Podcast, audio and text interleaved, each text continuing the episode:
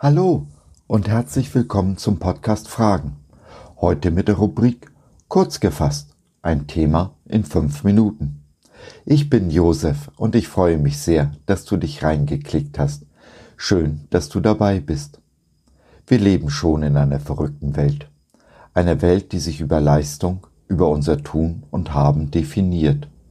Beziehungen bleiben dabei oft auf der Strecke. Dabei sind gerade sie es, die unser Leben bereichern und von Gott gewollt sind. Die Frage lautet, wie wollen wir leben? Jetzt.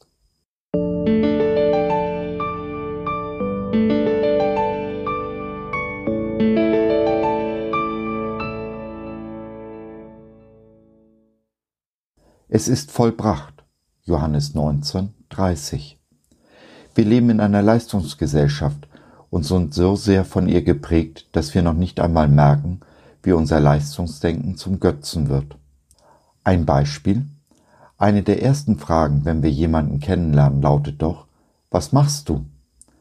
Wir definieren uns und andere über das Tun, über das, was wir oder sie leisten. Warum ist Leistung ein Götze? Nun, weil der wahre Gott weder sich selbst noch uns über Leistung definiert. Wenn es an Sterben geht, wird diese Wahrheit offensichtlich. Wer sagt schon auf dem Sterbebett, ich wünschte, ich wäre öfter im Büro gewesen? Nein, was wünschen sich Menschen, die zurückblicken auf ihr Leben anders gemacht zu haben? Hätte ich nur mehr Zeit mit meinen Lieben verbracht, ist, was sie sich wünschen, in Momenten, in denen sie ehrlich zu sich selbst sind. Freund, achte darauf, dass diese Erkenntnis dir nicht erst auf dem Sterbebett kommt. Beziehungen sind wichtiger als Leistung. Warum? Weil unser Gott ein Beziehungswesen ist. Es geht ihm niemals darum, was wir tun. Es ist einzig und allein unser Herz, das zählt, niemals unsere Hände Werk. Wie klein ist das, was wir tun und leisten, um einen so großen Gott beeindrucken zu können. Wie groß und wunderbar ist unser Herz, dass unser Gott es mit Freuden als Geschenk annimmt. Wenn du als Kind Gottes zum Vater kommst, hat alle Leistung ihr Ende. Da ist nichts, was von dir gefordert wird, zu tun.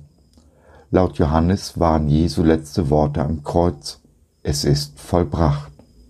Weißt du, was das bedeutet?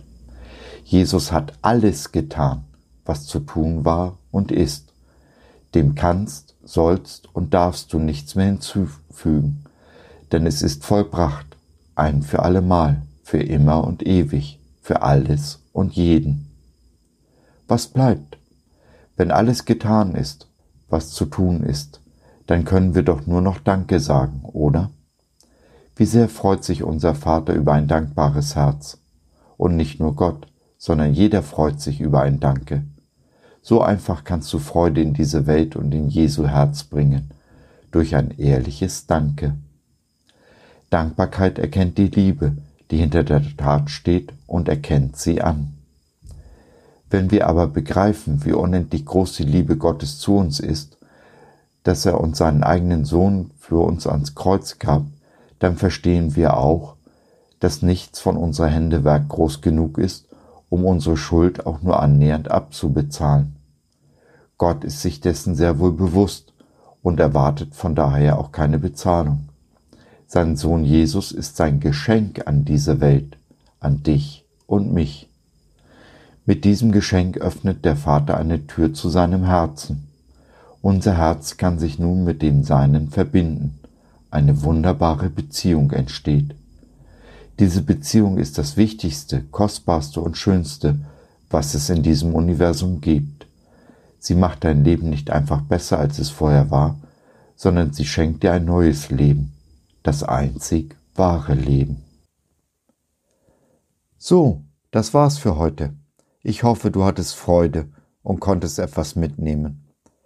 Wenn du noch Fragen hast oder mit uns in Kontakt treten möchtest, dann besuche doch unseren Blog fragen.biz. Biz, B-I-Z, steht für Bibel im Zentrum. Wir glauben, dass die Bibel, Gottes Wort, absolut wahr und irrtumslos ist.